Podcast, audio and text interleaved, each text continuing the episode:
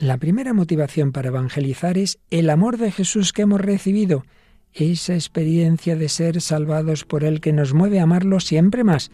Pero ¿qué amor es ese que no siente la necesidad de hablar del ser amado, de mostrarlo, de hacerlo conocer? Así escribía el Papa Francisco en su exhortación Evangelii Gaudium, y así han puesto en práctica estos hermanos misioneros Soler Areta, que escuchábamos en la semana pasada, una primera parte de la entrevista que les hacíamos, y hoy escucharemos la segunda. ¿Nos acompañas? El hombre de hoy y Dios, con el padre Luis Fernando de Prada. Pues sí, hace unas semanas visitaban Radio María siete de los nueve hijos de José María Soler y Carmen su areta ese matrimonio del camino neocatecumenal de los primeros que Kiko Argolla envió en misión.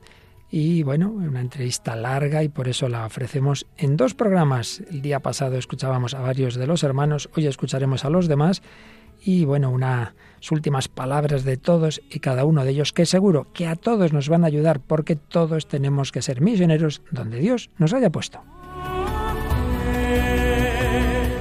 Me acompaña una semana más Paloma Niño. Hola Paloma, ¿qué tal? ¿Qué tal va esta cuaresma? Hola, Padre Luis Fernando. Pues muy bien, ya caminando en la cuaresma, ya van pasando los días, pero bueno, bien, gracias a Dios. Eso es, caminamos hacia el Señor, hacia la vida eterna y hacia la Pascua, que el Señor quiere que celebremos con Él y nos preparemos. Bueno, pues el día pasado oíamos esos testimonios, oíamos a algunos de los hermanos, eh, Soler Areta, concretamente oíamos a Luis Ángel, a Jesús María, a Miguel María y a Ana María y nos quedan Mari Carmen, Maite, el padre Antonio y luego todos ellos nos dirán una palabra. Bueno, una entrevista que ha tenido mucho impacto.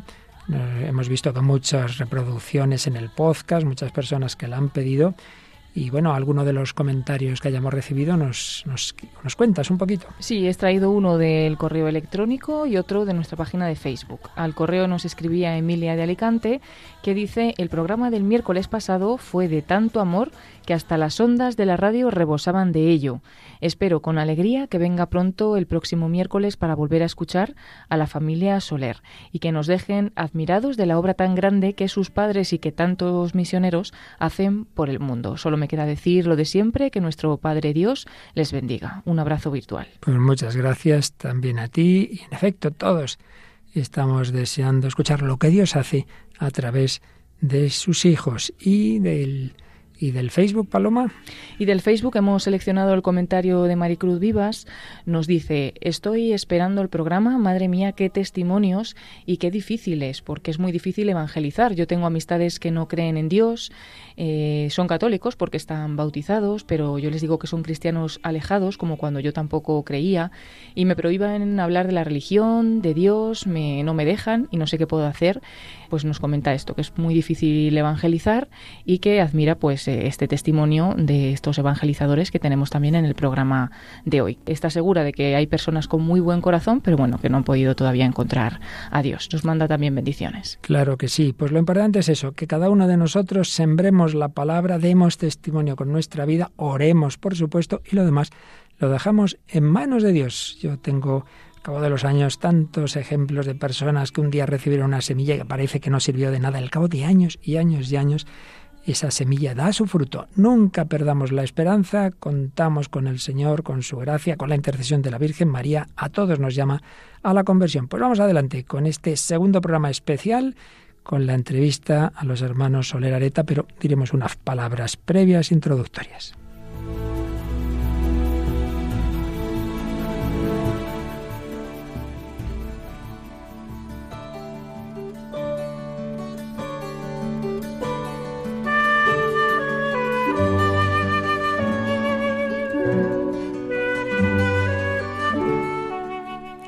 Sus heridas nos han curado. Recordábamos el día pasado que es el lema de fondo de todo este largo bloque que estamos siguiendo en el hombre de hoy y Dios. Las heridas de la humanidad, heridas no solo físicas, sino espirituales, morales, psicológicas. En último término, la última herida causante de las demás es la herida del pecado. El hombre se ha descentrado, el hombre no está en Dios. Si no está bien la relación con Dios, que es la relación fundamental, todas las demás relaciones quedan heridas, quedan tocadas. Pero la redención implica que el Hijo de Dios, que asume, por un lado, nuestras heridas, al menos esas heridas físicas, incluso en cierto modo psicológicas, como vemos esa tristeza de Jesús en Getsemaní, pero lo hace para sanarnos, para a través del dolor, del amor, de su pasión, redimirnos y sanar nuestras heridas. Y eso quiere hacerlo también a través de su cuerpo místico, también quiere hacerlo a través de nosotros, nos envía a prolongar su acción, su misericordia con tantas personas heridas. Estamos llamados a mirar a Jesucristo, especialmente la gran señal del cristiano, la cruz, mirar a Cristo crucificado y resucitado, el misterio pascual. Precisamente en el mensaje de Cuaresma de 2020, el Papa Francisco decía, escribía, poner el misterio pascual en el centro de la vida significa sentir compasión por las llagas de Cristo crucificado, presentes en las numerosas víctimas inocentes de las guerras, de los abusos contra la vida, tanto del no nacido como del anciano, de las múltiples formas de violencia, de los desastres medioambientales, de la distribución injusta de los bienes de la tierra, de la trata de personas en todas sus formas y de la sed desenfrenada de ganancias, que es una forma de idolatría. Y podríamos seguir hablando con los papas y tantos misioneros de tantas otras llagas de Cristo, crucificado, el Señor nos envía a acercarnos a esas llagas, a no quedarnos lejos. Por eso también el mismo Papa Francisco en su primera exhortación, la Evangelii Gaudium, recordaba que a veces sentimos la tentación de ser cristianos manteniendo una prudente distancia de las llagas del Señor. Pero Jesús quiere que toquemos la miseria humana, que toquemos la carne sufriente de los demás. Jesús el evangelizador por excelencia y el Evangelio en persona, se identifica especialmente con los más pequeños, y esto nos recuerda que todos los cristianos estamos llamados a cuidar a los más frágiles de la tierra. Sí, todos los cristianos estamos llamados a cuidar de los más frágiles, todos los cristianos, recordábamos el día pasado, estamos llamados también a ser misioneros no solo los sacerdotes y religiosos, también los laicos, también las familias, cada uno según su llamada, cada uno según su carisma. Pues bien, esta familia misionera, ese matrimonio que ya están, así lo creemos en el reino de los cielos, María Soler y Carmen Suareta, lo fueron, fueron misioneros y sus hijos también. Y teníamos aquí en Radio María siete de esos nueve hijos que nos estaban contando pues ese testimonio recibido de sus padres y cómo han intentado responder y lo siguen haciendo a la llamada del Señor a evangelizar. Pues como os decía antes, oíamos el día pasado a cuatro de esos hermanos, Luis Ángel, Jesús María, Miguel María y Ana María, y continuamos escuchando la entrevista que les hacíamos. Concretamente, pues ahora vamos a escuchar a Mari Carmen, luego a Maite y finalmente al sacerdote de estos hermanos, al padre Antonio. No nos perdamos este testimonio misionero tan bello.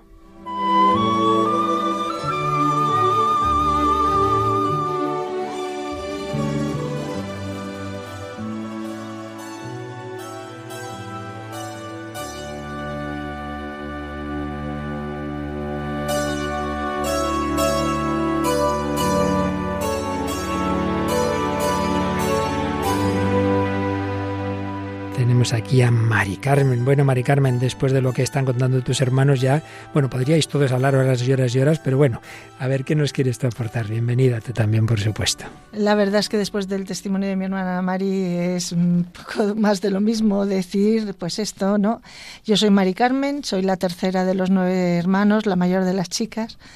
Me casé muy joven, me casé a los 21 años con Ángel Olías tenemos 13 hijos y 28 nietos. No está mal. Y tenemos eh, desde tenemos un hijo que el tercero de nuestros hijos murió y al nacer fue bautizado y el Señor se lo llevó, fue el primero que cumplió la misión.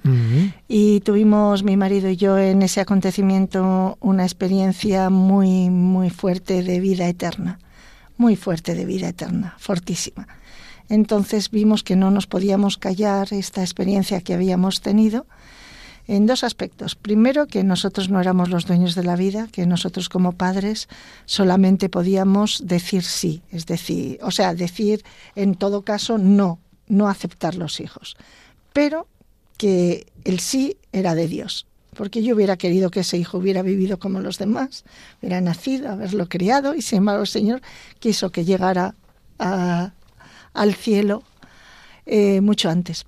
Sabía que íbamos a necesitar nuestra familia un intercesor potente.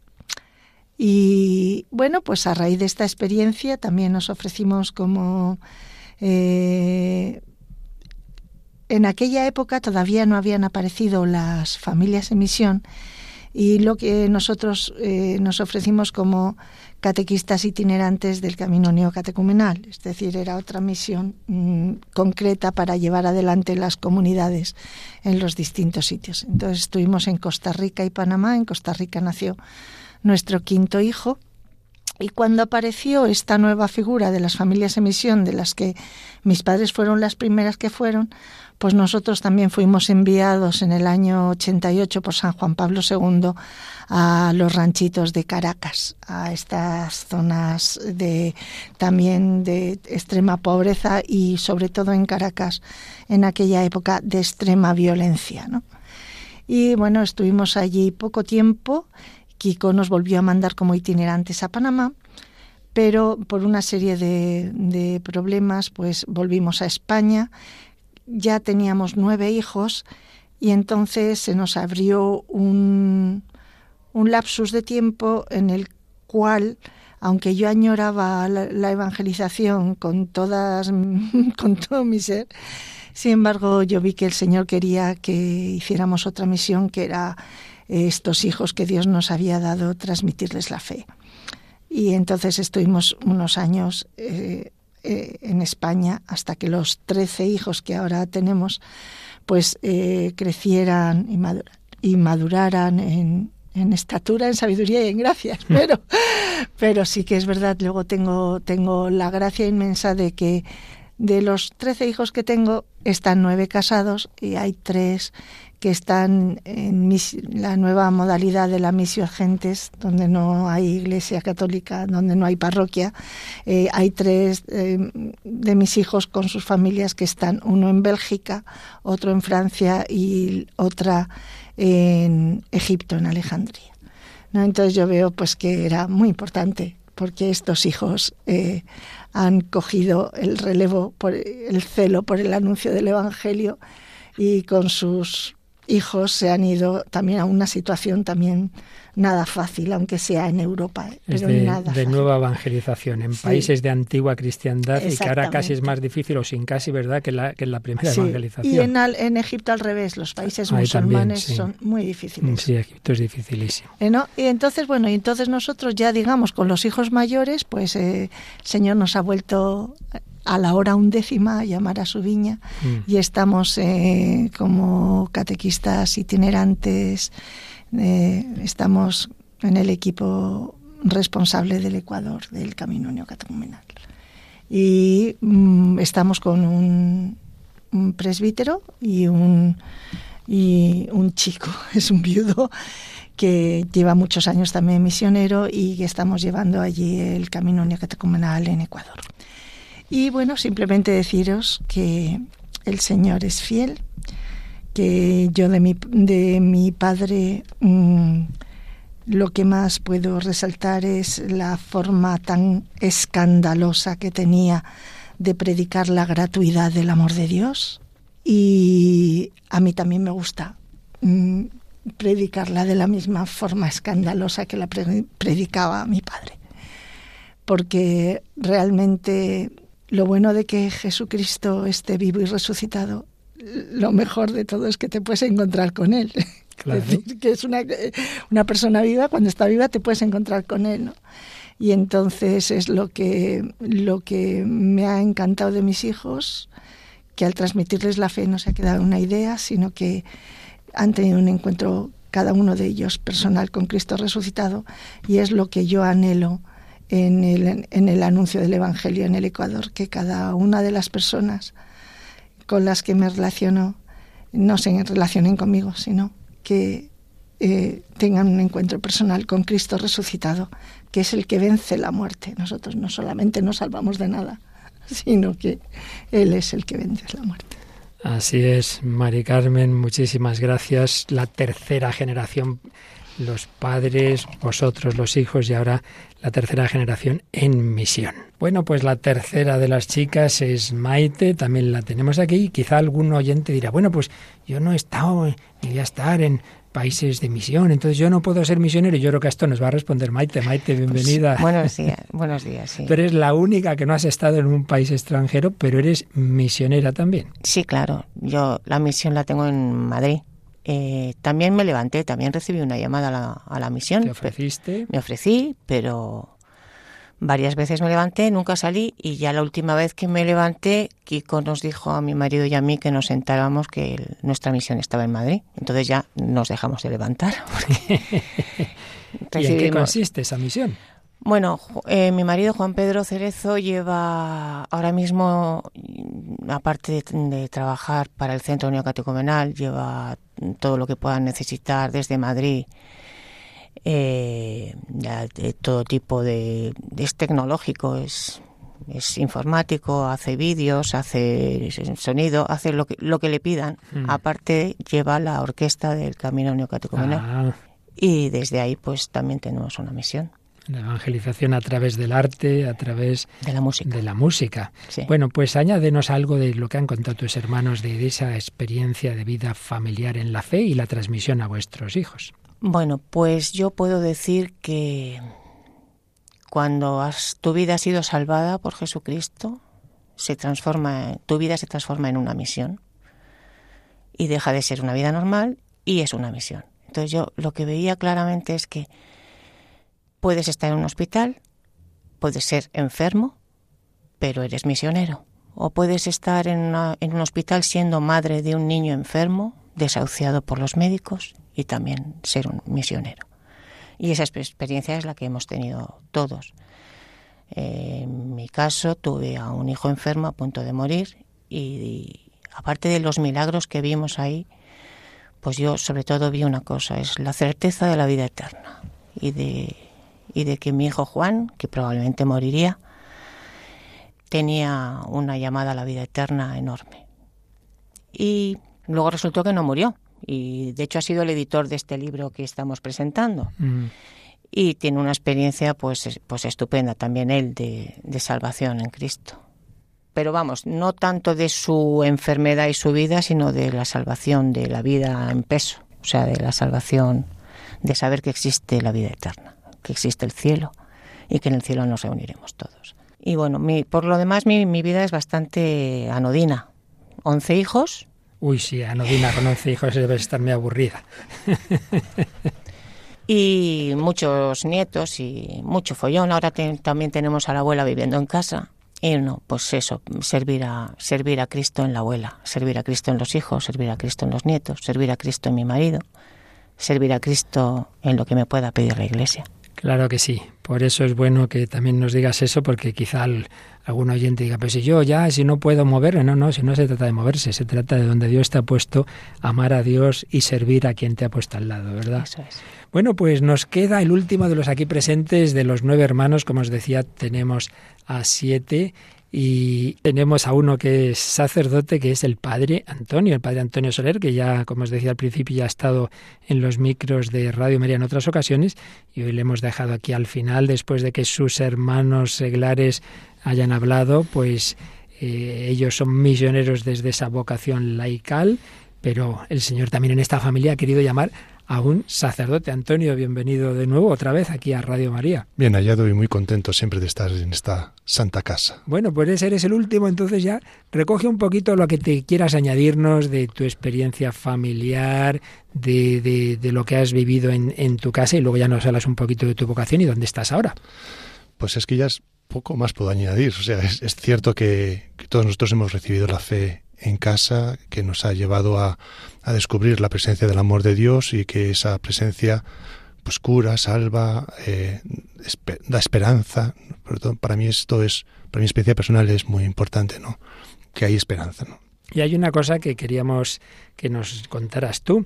Estamos viendo, está saliendo mucho el tema del dolor, de la cruz, de la muerte. Hemos hablado de la muerte de Mariano, de un hijo de Mari Carmen, por supuesto de vuestros padres, pero es que aquí hay semillas que vienen de más atrás. Creo que tenéis un, un familiar en proceso de beatificación. Sí, es, yo creo que esa es la, la raíz de todo. O sea, si, si hay que entender todo esto, hay que entenderlo desde eh, la gracia que supone eh, el martirio. ¿no? Eh, el padre de mi padre, nuestro abuelo, José María Soler también, José María Soler Pla, presidente de la Asociación Católica de Maestros en Cantabria, dio testimonio de la fe con la vida, ¿no? fue, fue fusilado en el seminario de Corbán, en Santander, en el 36. Y siempre todos nosotros hemos tenido conciencia de que esa era la, la raíz de todo, ¿no? Siempre, siempre. Ahora parece ser que, bueno, pues la Iglesia también lo está certificando, ¿no? Eh, se abrió el proceso de una forma milagrosa también, ¿eh?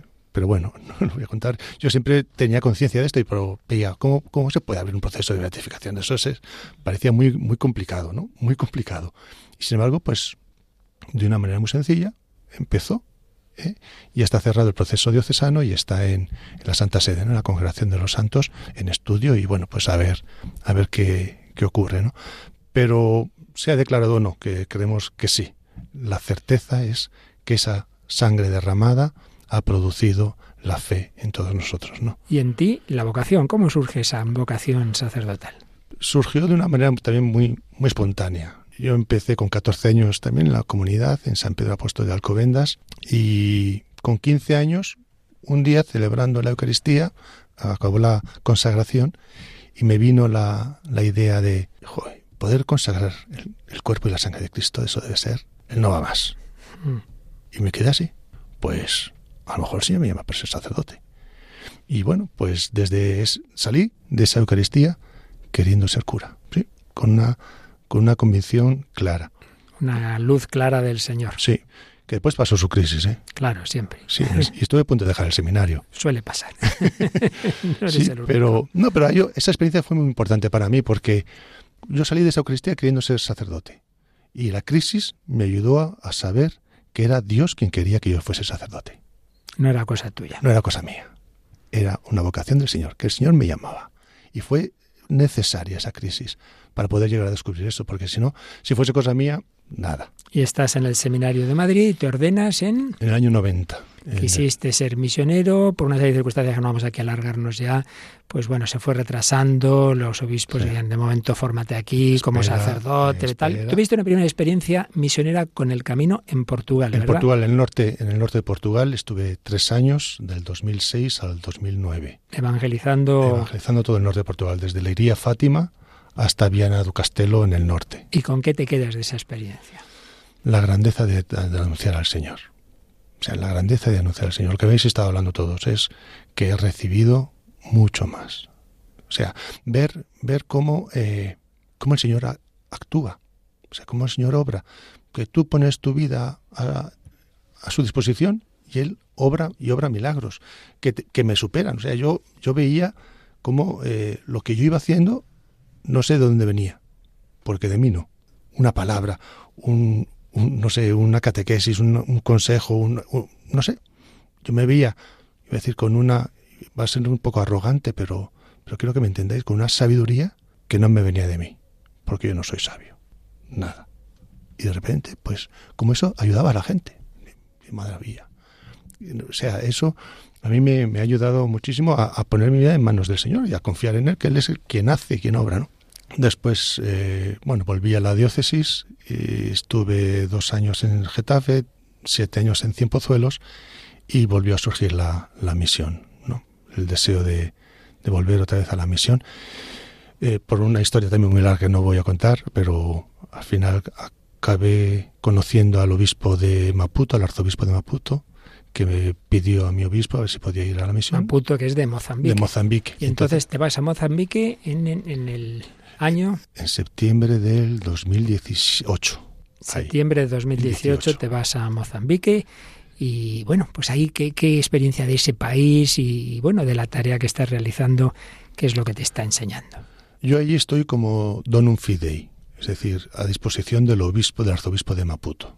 No, no estoy tanto con, como comisión del camino, sino a disposición del, del obispo. Y la experiencia que tengo es, eh, primero, cuánta gente necesita escuchar el amor de Dios, que todavía no lo conocen. Cuánta gente. Y quizá la diferencia que hay entre Maputo y Madrid es que en Maputo tienen deseo de escuchar al Señor. Mm. Aquí ya no tanto. Necesarios en los dos sitios. Claro. Porque todo corazón necesita escuchar el amor de Dios, todo hombre. Pero allí todavía hay deseo, hay deseo. Ya he contado incluso en esta casa varias veces la anécdota que más me ha marcado, que fue eh, las primeras homilías que yo hice en, en las misas de domingo en, en Maputo, pues eh, yo tenía mi esquema de homilía de aquí, que como pases diez minutos te crucifican. O sea, máximo diez minutos. ¿no? Y yo me puse ahí mis diez minutos, más o menos. Y cuando acabé la Eucaristía se me acercaron los, los fieles a decirme, Padre, ¿qué le ha pasado que hoy nos ha despachado? ¿Cómo que os he despachado? Que sí, que no nos ha hablado nada. Digo, ¿cómo que no se ha hablado nada? Diez minutos. Eso no es nada. Nosotros venimos aquí a escuchar al Señor. Necesitamos escuchar al Señor. Nuestra vida es lo suficientemente complicada que necesitamos escuchar el amor de Dios. Nos tiene que hablar. Qué bueno. Nos tiene que hablar. Y bueno, pues, pues esa es la experiencia como que resume todo, ¿no? Que, que la gente necesita escuchar al Señor. Mucha gente se acerca a las parroquias. Yo creo que la mitad de la gente que me viene a misa no está bautizada. Está sin bautizar y hay que hacer todo un proceso de catecumenado, de, de, llevarles al bautismo, porque además lo desean y lo piden. No, no, estoy hablando de niños, estoy hablando de gente adulta, ¿no? Que se, que se acercan a las dos pequeñas capillas que, que tengo allí en la ciudad de Namasha, Mafabuca y Mondabene, se llaman las dos capillitas. Bueno, pues ahí hay una labor inmensa. Y no hay sacerdotes. El problema es que no hay sacerdotes. Allí las comunidades viven, estos pueblecitos viven con un animador laico que desde su experiencia pues les convoca los domingos cuando no hay Eucaristía a celebrar la palabra y a, bueno, y rezar. Pero, pero no hay sacerdotes. Yo en los cuatro primeros meses, cuando llegué, el arzobispo quiso que estuviese con él para ir introduciéndome un poco en la diócesis, en la realidad africana, que no es, no es fácil, ¿no? Y a mí me impresionaba mucho que cuando rezábamos laudes los domingos con el arzobispo, él siempre pedía por todos sus fieles que no iban a poder celebrar la Eucaristía por falta de sacerdotes. Eso lo tenía en el corazón y, lo traspasó al mío. Es decir, a mí me, me da dolor, dolor ver tanta gente ansiosa. Cuando llegas a un pueblo y dice, Padre, llevamos cuatro meses en Eucaristía. Cuatro meses. Sin poder recibir al Señor sacramentalmente, ¿no? Y, el Señor se... y lo ansían, ¿eh? Y lo ansían, lo ansían, lo ansían, sí. La verdad es que el Señor se hace presente de otras maneras, ¿no? Pero no cabe duda que la presencia real en el sacramento es, es otra cosa, ¿no? Con lo cual, la importancia que cada vez damos más, y esta familia es un ejemplo de ello, de, la, de que los laicos evangelicen, no quita la necesidad de los sacerdotes. sacerdotes claro, son, no, son, son misiones distintas, ¿no? Pero, pero todas importantes y necesarias, ¿no? Todas importantes y necesarias. Sí. Y tú que has estado aquí en, en España, ¿qué le dices a, hermanos sacerdotes o seminaristas que a lo mejor les da miedo irse a la misión? Que no tengan miedo. no temáis. Conocí un sacerdote portugués que decía, aparece 366 veces en la escritura, no temáis. Una para cada día del año. Hasta el bisiesto. Hasta el bisiesto. Hasta el bisiesto. Entonces, no temáis, no tengáis miedo. Eh, porque no hay nada más grande que dar la vida, y que dar la vida anunciando al Señor. Y se da la vida, eh, y no hay otra manera de evangelizar más que dando la vida, ¿no? Aquí o en Sebastopol, o en Maputo, o en donde sea, ¿no? Lo importante no es el lugar, no es el lugar, sino es, vivir en la voluntad de Dios. Y si descubres que el Señor te llama, Señor te llama a, a salir a países de misión, no tengáis miedo. porque una vez decía el Papa Francisco una verdad muy grande, ¿no? Y es que el Señor al que nosotros llevamos, nos lo encontramos en donde, donde vamos. Nos lo vamos a encontrar. El mismo Espíritu Santo que nos empuja a ir es el mismo Espíritu Santo que ya está allí. Y allí nos lo vamos a encontrar. Y esa es la experiencia de todos nosotros, que allí está, allí está. Y se ve todavía con mayor claridad la presencia del Señor, que anima, que salva, que cura, que perdona. Es, es, por eso vale la pena, ¿no? Vale la pena salir, vale la pena anunciar el Evangelio, vale la pena. Basta con saber que estás aquí, encerrado en una urna de cristal, volando a lomos de una nube gris, caminando de nuevo sobre el mar. Me basta con saber que estás aquí. Tardes un poco en regresar. Tú dijiste que habrías de venir. Haz que no nos cansemos de esperar. Y basta con saber que estás aquí.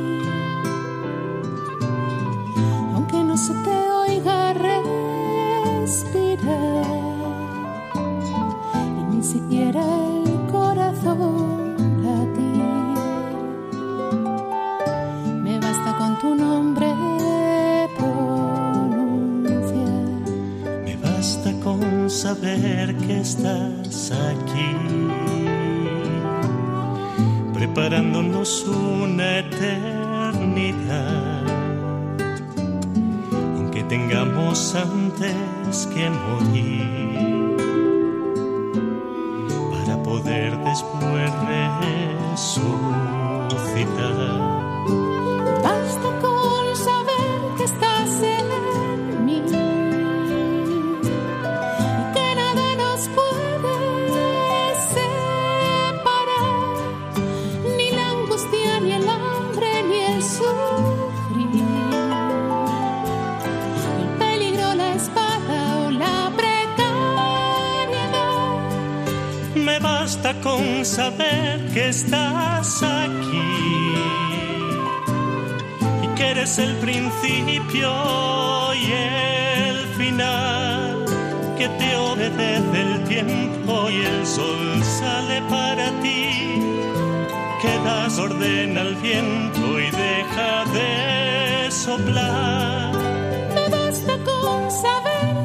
que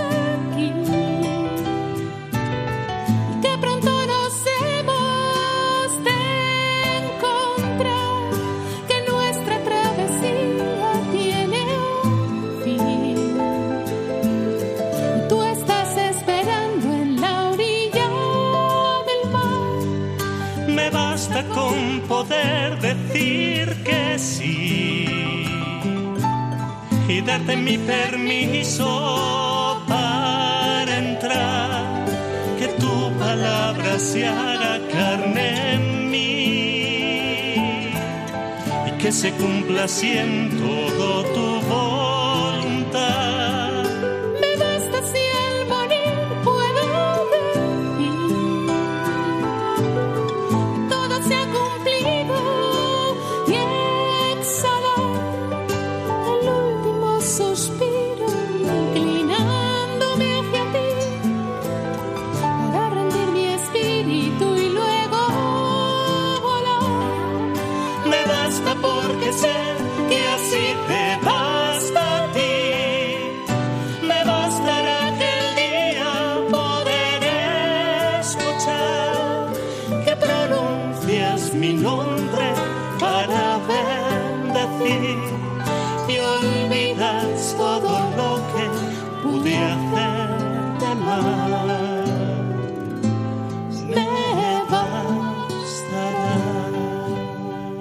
En salida, iglesia evangelizadora. Bueno, pues vamos terminando ya esta entrevista con estos siete hermanos. Nos faltan dos que hoy no han podido estar aquí en Radio María.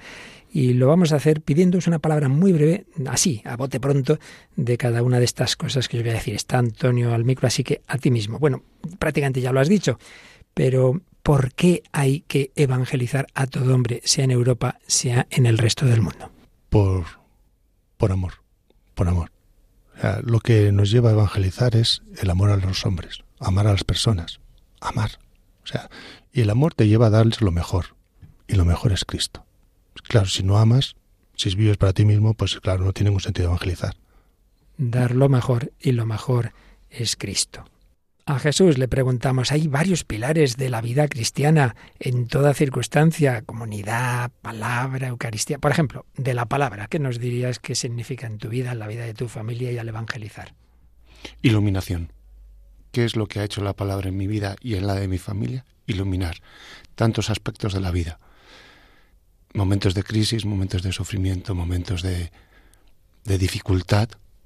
Siempre ha habido una iluminación, esta iluminación que nos lleva a vivir de una esperanza, que esta esperanza es que en cualquier aspecto de nuestra vida, esta luz que es Cristo, viene, irrumpe y salva. El problema a lo mejor no lo soluciona, pero si entra Cristo es otra dimensión, cambia, cambia la vida, cambia la vida, toca y hace una vida nueva.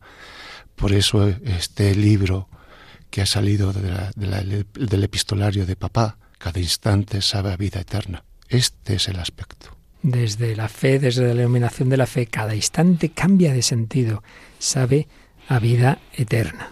Bueno, pues a Mari Carmen le preguntamos por otro de los pilares de la vida cristiana, que está muy presente precisamente en, el camino neocatecumenal. Comunidad. No hace falta ser del camino ni de otra realidad concreta. En cualquier caso, el cristiano vive en la iglesia, vive en comunidad. ¿Qué significa? ¿Qué ha significado en tu vida y qué le dirías a todos de la importancia de vivir como, como hermanos en comunidad? Eh, bueno, para mí, para mí el vivir en comunidad significa vivir en un pueblo real, en un pueblo sacerdotal, en un pueblo profético. Por el bautismo no es que yo sea sacerdote, profeta y rey, es que dentro de somos un pueblo real, somos un pueblo de sacerdotes, somos un pueblo de profetas. Pero lo que más me ayuda es que junto con mis hermanos de comunidad soy la esposa de Cristo. Esto lo tengo realmente dentro de mí. Eh, es verdad que la iglesia pues es la luz, la sal, el fermento de, de, este mundo, de la sociedad, pero es donde realmente se ha gestado Cristo dentro de mí y donde yo puedo reconocer lo que soy en confrontación con el otro. Ahí no me puedo engañar. Ante el hermano no me puedo engañar. Si un hermano me pide una cosa y soy incapaz de darla, es, me doy cuenta de mi egoísmo si un hermano necesita cualquier cosa que digáis, o sea, me dice algo que no me gusta y me sale la ira, pues me doy cuenta de la ira. yo en la comunidad es donde eh, el Señor me ha iluminado mi, lo que yo soy y, sabes, no tengo solución. No tengo solución ninguna, pero lo maravilloso de Cristo es que lo que no tiene solución, tiene salvación en Cristo. Y entonces es el lugar, digamos, donde me siento realmente salvada por Cristo, amada por Cristo. Todos los días me hace su esposa bella, blanca, inmaculada, y me dice, ánimo, Mari Carmen, levántate que hoy también te voy a ayudar, que yo te quiero. Y este diálogo que yo tengo con el Señor, yo lo he aprendido en la iglesia, en la comunidad. Cristo esposo nos desposa a todos, cada uno según su vocación, pero a todos nos llama a desposarnos con Él y a vivir esa relación familiar. Maite, la Eucaristía, ¿puede un cristiano vivir sin Eucaristía? Imposible, absolutamente imposible. Es en la Eucaristía donde, donde el esposo toma posesión de su esposa, donde la transforma, la embellece la lleva a la vida eterna. Es en la Eucaristía donde se entrega por entero. Yo no sabría vivir sin Eucaristía pobres los de Maputo que no pueden tener la Eucaristía. Eh, por favor, si hay algún sacerdote que no tenga mucho que hacer, que se vaya a Maputo o a donde haga falta, porque es absolutamente fundamental para, para que crezca la fe, para que se dé el amor. Porque el amor se da, decía antes que le había dicho Kiko, nadie da lo que no tiene, nadie puede dar amor si no recibe amor. Y es en la Eucaristía donde Cristo se nos entrega, amándonos amándonos como somos, en nuestros pecados, donde podemos poner en el altar de la Eucaristía todos los sufrimientos de la semana, las angustias, incluso nuestras incomprensiones, faltas de fe, tantas, tantas, tanta debilidad, tanta debilidad. Y Cristo la transforma y, nos da el vino nuevo, nos da la alegría y la fiesta, nos entrega la vida eterna. Muchas gracias, Maite. Bueno, Miguel María, uno de los casi todos los hermanos que lleváis el nombre de la Virgen, así que yo te pregunto, ¿qué significa para ti, para tu familia, la Virgen María? Pues siempre he tenido la conciencia de que nuestro Padre nos había consagrado a la Virgen cuando, cuando nos, nos dio el nombre de, del bautismo. El hecho de llamarme Miguel María, así me lo explicó, ¿no? Que, que habíamos sido consagrados a la Virgen como nuestra madre. Como nuestra madre. María, imagen de la Iglesia, y María, eh, nuestra madre, ¿no? Eh, a la cual, pues, eh, puedo acudir siempre. A una madre siempre, siempre puedes acudirla. Y esa también es la experiencia que he visto yo en mi mujer con mis hijos, ¿no? O sea, mis hijos siempre pueden acudir a su madre. Y yo como hijo siempre puedo acudir a mi madre, la Virgen, a mi madre la Iglesia, que me acoge, que cuando me caigo y me hago una herida me cura, que cuando estoy contento se alegra conmigo, cuando necesito algo de ella, se desvive. Cuando necesito algo, se desvive ella por, por conseguirlo. Puedo, eh, mediadora de todas las gracias, de intercesora de todo, de todas las necesidades. Eh, esta es la experiencia que yo tengo de María a través de la Iglesia, ¿no? Eh, y, y, esto también ha sido un don que hemos recibido en, en la Iglesia, el descubrir a, a María como nuestra madre el, poder tener la intimidad con ella a través del Santo Rosario, etcétera, ¿no? Entonces, mm, no podría decir otra cosa más que, pues, más que mi madre. Muchas gracias, Miguel María. Ana María, eh, solo Dios sabe cada uno lo que sufre y bueno, pues hay muchas formas, pero sin duda de todo lo que hemos oído hoy, donde en principio más presente ha estado la cruz ha sido en tu vida, en tu familia yo te preguntaría por ello a que el oyente que esté todavía diciendo, no, no, pero es que, es que no, es que Dios, es que Dios en mi vida, es que ha permitido demasiadas cosas. ¿Qué le dirías a alguien que tiene ese escándalo del, del sufrimiento? Pues que le entiendo. le entiendo perfectamente. ¿Cuál es la perla preciosa que yo he recibido de mi padre, de la transmisión de la fe, de la iglesia? Que la cruz siempre es redentora Sufrir por sufrir es masoquismo. Sufrir por sufrir no tiene ningún sentido. Si asocias tu sufrimiento al, sufrir de Cristo, haces presente en este siglo, en esta generación, que existe la vida eterna, que siempre hay un camino a través de la muerte que nos lleva al encuentro del amor de Dios en el sufrimiento, un encuentro porque Cristo con las personas que es más, más sensible es con los que sufren y nunca abandona. Ha abierto un camino para mí, ha abierto un camino para mis hijos, ha abierto un camino para todas las personas que sufren, para que en, ese, en este encuentro con Él nos hace degustar que la, la vida está por encima de la muerte que la vida existe, la vida eterna existe, que no te quedas en la muerte, en el sufrimiento, en la angustia, sino todo lo contrario, después da mucha más alegría, mucha más paz, mucha más esperanza, ilusión por la vida, porque lo has experimentado. Testimonio de esperanza de Ana María. Y vamos a terminar por quien empezó este testimonio, Luis Ángel, nos empezó hablando de esos padres que ya también están en esa vida eterna, José María Soler y Carmenchu Areta. Bueno, pues yo a ti, Luis Ángel, te hago la pregunta decisiva. ¿Quién es para ti, para tu familia, Jesucristo? Bueno. no te he preguntado nada. nada. Eh, Cristo Jesús, pues si es el amor de Dios, se ha manifestado concretamente en nuestra vida. podría hablar de la vida de la familia, pero hablaré de mi vida. Él eh, me ha mostrado el camino, me ha mostrado la verdad y me ha mostrado la vida. El camino que es el mismo, con sus llagas y con eh, con su costado abierto, me ha mostrado el corazón que me quiere, que quiere a mis hijos, a mis 15 hijos, a mis 16 nietos, que nos, eh, que nos da la posibilidad de eh, tener mm, esperanza, confiar en Él. Él es la verdad, la verdad, que es el amor. El amor eh, es la libertad, la libertad absoluta, la libertad de los hijos de Dios que me, que me invita todos los días a seguir sus huellas, seguir sus huellas. Él es la vida. Diría que Él es el Hijo de Dios que me da la posibilidad de eh, unirme a Él y poder transparentar su imagen a todos los hombres, que es una imagen de amor, que es una imagen de, de cercana, de Salvador, que salva, que salva a los pobres, a los pecadores, a los que no tienen, eh, los que no tienen esperanza, que les da la esperanza, que me da la esperanza a mí todas las mañanas, que cada mañana me hace eh, ponerme de cara a Él y, y Él mismo me lleva a hacer su voluntad. Ojalá pueda todos los días de mi vida unirme a Él, ajustar mi voluntad a la suya, porque Él es el Hijo de Dios.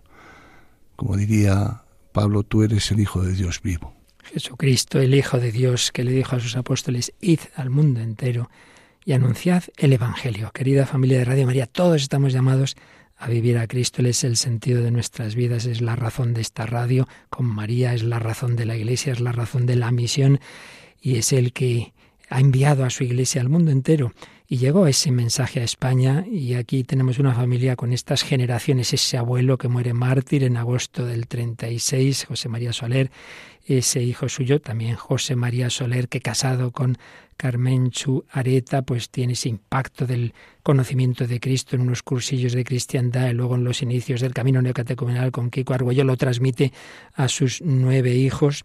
Y esta familia eh, numerosa, esos nueve hijos, uno de ellos sacerdote, el padre Antonio Soler, que nos ha compartido su vocación, pero los demás pues tienen ya 64 hijos y 77 ya la siguiente generación de nietos y todos ellos viviendo, qué maravilla, la fe, viviendo la esperanza, viviendo el amor en la debilidad, en la pobreza, en, en el dolor, en la muerte, porque como nos han insistido, una familia normal, pero una familia en la que ha entrado Jesucristo.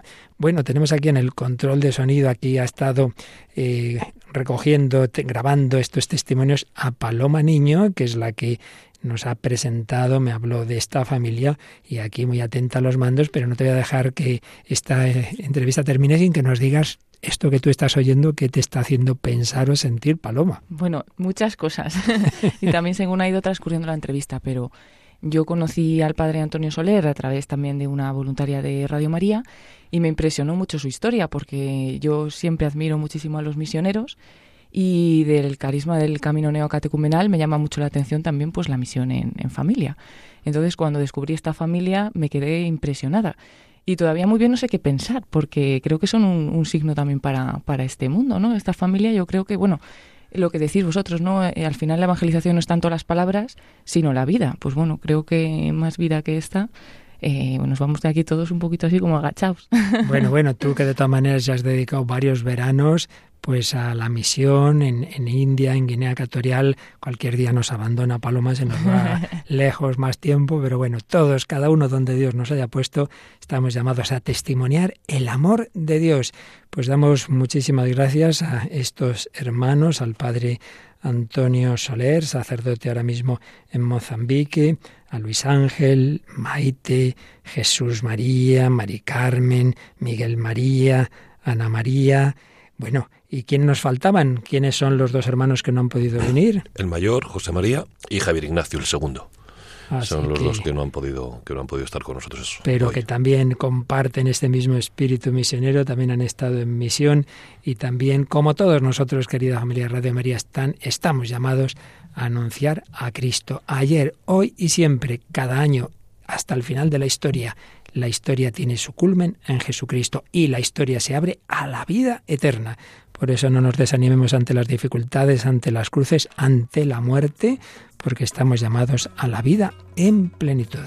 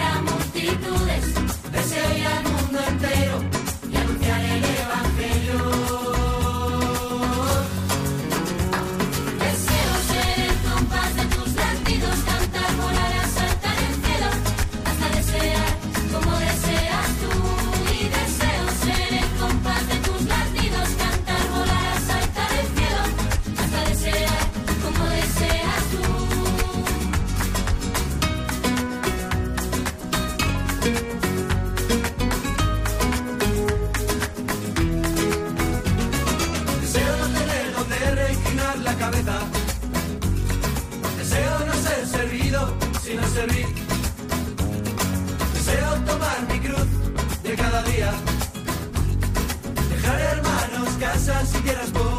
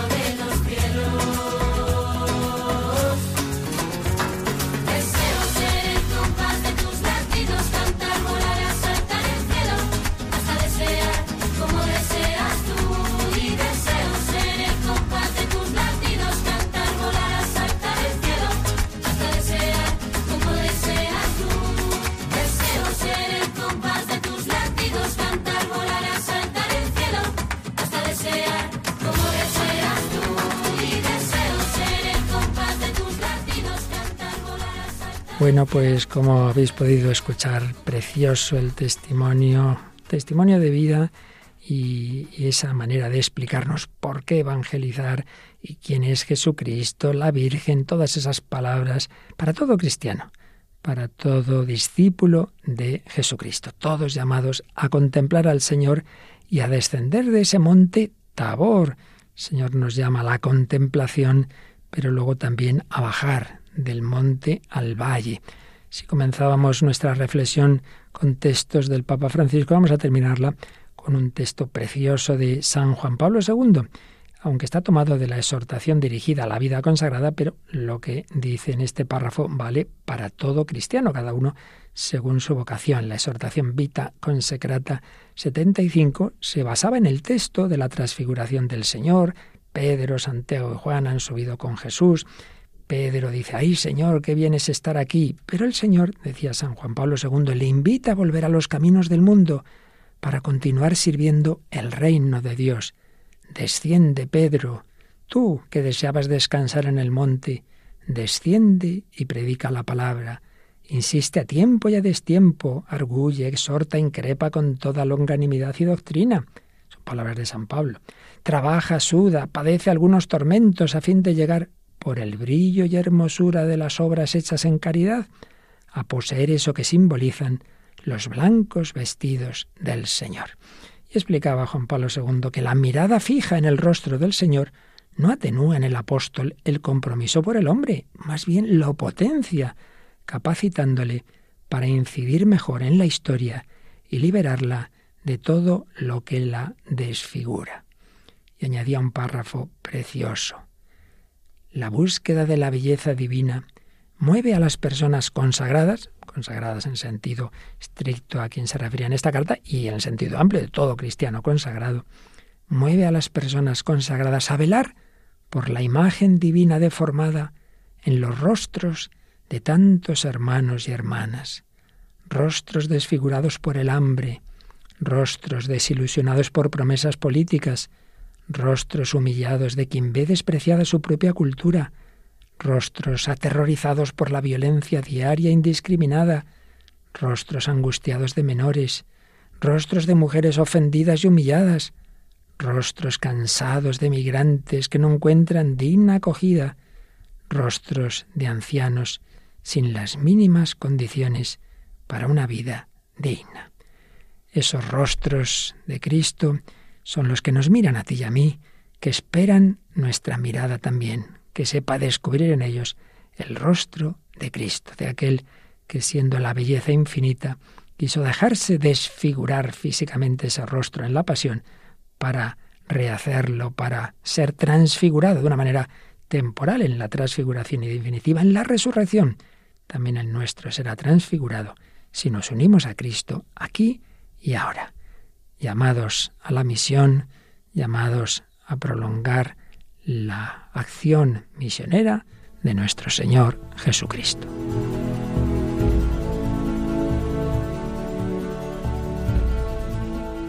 Bueno, Paloma, pues como comentabas tú misma al acabar la entrevista que les hacíamos hace unas semanas, se nos queda en el corazón esta visita de esta familia misionera, ¿verdad? Sí, totalmente. Les damos también las gracias de que hicieran también el esfuerzo de venir todos juntos aquí al estudio y bueno, que nos dure ¿no? todas las enseñanzas que hemos recibido. Así es, aquí tenemos tantos ejemplos, sacerdotes, religiosos, laicos, familias, todas las circunstancias, todas las edades, enfermos, todos llamados evangelizar con nuestra vida, dar testimonio. Bueno, pues nos contáis qué os ha parecido este programa, ya sabéis cómo, pero lo vamos a recordar. Pueden hacerlo por dos vías. Una es el correo electrónico, para ello pensamos en el nombre del programa, el hombre de hoy y Dios, y es así de fácil, el hombre de hoy y Dios arroba radiomaria.es, y también lo mismo para buscarnos en Facebook. Pueden encontrarnos por el nombre del programa, el hombre de hoy y Dios, o también buscando la página de Radio María España.